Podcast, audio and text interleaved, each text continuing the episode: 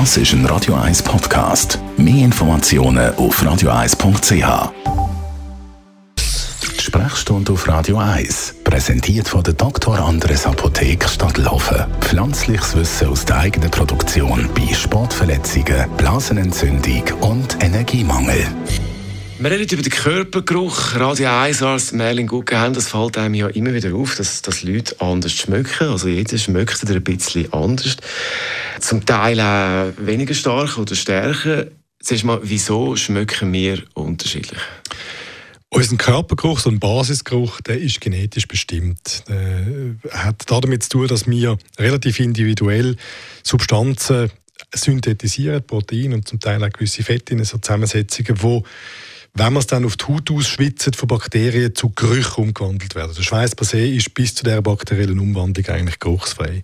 Und so schmecken wir als Personen unterschiedlich. Darum wird zum Teil auch diskutiert, ob man das solche Kriminalistik einflüssen lassen. Eineige Zwillinge schmecken gleich. Und es gibt Familiengerüche. Also verwandte Familien erkennen sich gegenseitig am Geruch. Also Kinder können ihre Mami schon am Geruch von der Brustwarze erkennen. Und Dadurch gibt es auch gewisse Inzesthemmung, weil wir eigentlich so in einem sexuellen Kontext unsere Familienmitglieder, also die, Kinder, nicht schmecken können. Und in der Kriminalistik äh, fragt man dann vielleicht mal, wie hat das geschmeckt oder wie hat er geschmeckt? Ja, da, möglicherweise ist man irgendwann mal in der Lage, den Duft wie einen Fingerabdruck quasi einer Person zuzuordnen. Jetzt eben zuerst äh, geruchsneutral, dann bakteriell wird es umgewandelt. Ähm, da gibt es ja dann doch die, wo, wo das unangenehm auffällt. Was kann man da sagen? Ähm, das hat einerseits ein bisschen mit der Menge vom, vom Schweiß zu tun, ein bisschen mit der bakteriellen äh, Besiedlung von der Haut und zum Teil auch mit der Protein oder Fett, das man synthetisieren als Grundlage.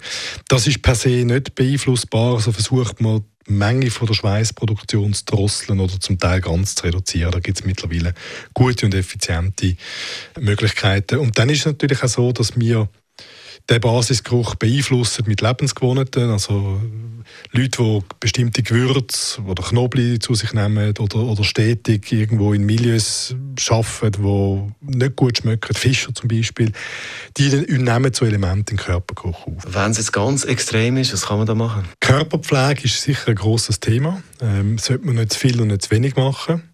Ähm, das funktioniert gut. Und dort, wo die Schweiß Produktion ein Problem ist, sei das in der Menge, man redet dann von der Hyperhydrose oder vom Geruch, das ist die Bromhydrose.